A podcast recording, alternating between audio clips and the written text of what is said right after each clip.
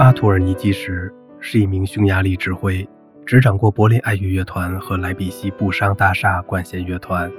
乐手们称他为魔术师，仿佛拥有超自然能力。在去度假之前，我把音乐会每个细节都想好了，然后把所有排练计划都交给合伙人。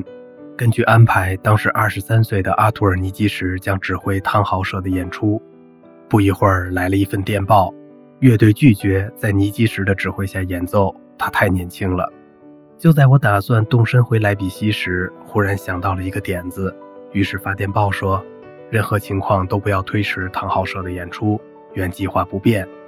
尼基什明天指挥排练，召集乐手开会，向他们解释权利和限度。如果他们还固执己见，就让他们明天排练的时候辞职好了。序曲排练结束后，再问他们一次有无改变看法。万一乐手们都辞职了，我马上就回来必息。这位年轻的指挥在序曲排练中获得了非凡的成功。乐手们用暴风雨般的欢呼和祝贺，请求他立刻继续排练。而唐豪社的演出使阿图尔尼基什踏入了德国顶尖指挥的行列。